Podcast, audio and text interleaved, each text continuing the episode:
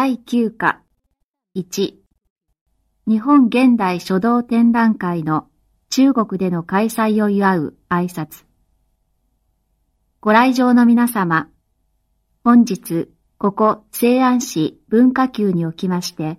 我が奈良市と中国西安市の友好都市提携20周年を記念する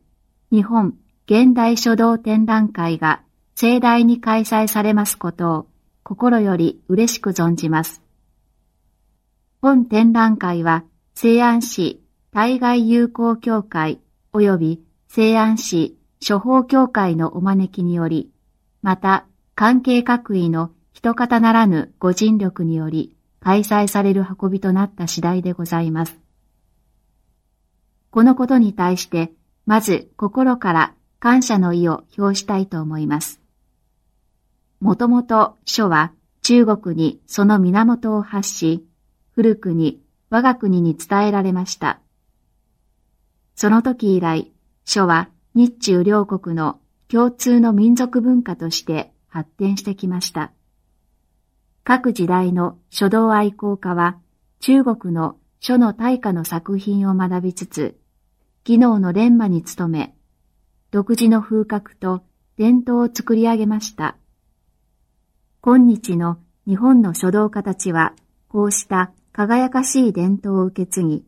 中国の書道界の方々と積極的な交流を深めてまいりました。今回、現代日本の代表的な書道家の自信作を一堂に集め、ここ、西安市で中国の皆様に披露する機会を持ち得ましたことは、日中文化交流を促進する上で極めて大きな役割を果たすものと確信いたしております。両氏の文化交流が世世代々にわたって続き、芸術と友好の花が咲き誇ることを心から希望いたします。どうか大勢の中国の友人の皆様がご干渉くださいますようお待ちいたしております。また、中国書道家の皆様の率直なご意見、ご感想をお聞かせくださいますようお願い申し上げます。最後に展覧会が大きな成功を収めることを期待して、私のご挨拶といたします。2. 中国映画祭の開催を祝って、中国映画代表団張芸坊団長はじめ団員の皆様、ご来場の皆様、この度、日中国交正常化30周年を記念して中国映画週間が開催される運びとなり、今、ここに開幕式が開かれますことを心からお喜び申し上げます。本日は会場に中国映画代表団ご一行の皆様をお招き申し上げております。ここに主催団体及び大勢の中国映画ファンを代表して心から歓迎の意を表します。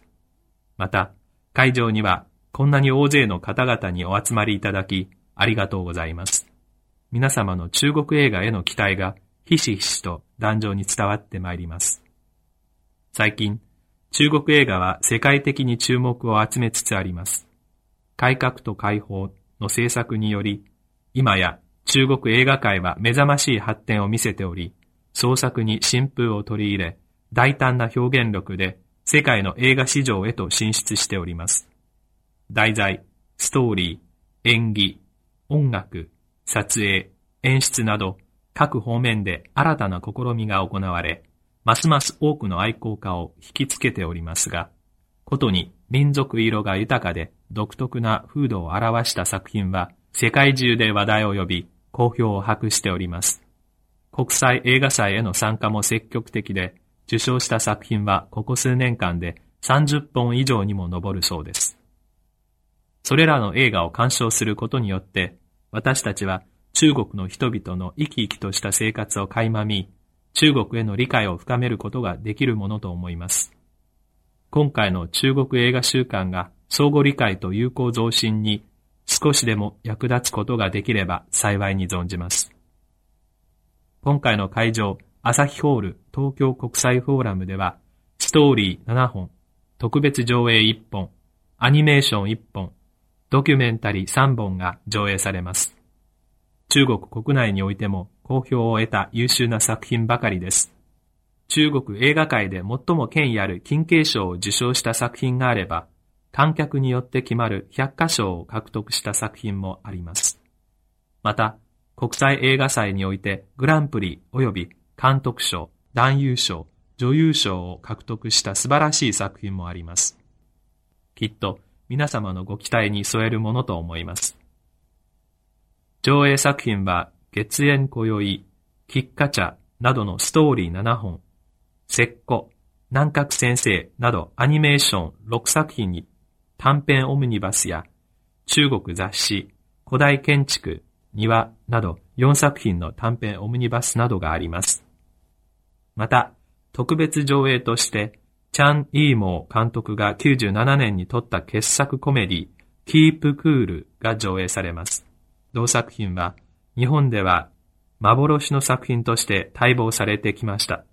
主演は京文とリホデンで脇役として大物俳優が多数主演するほか、監督自身も登場します。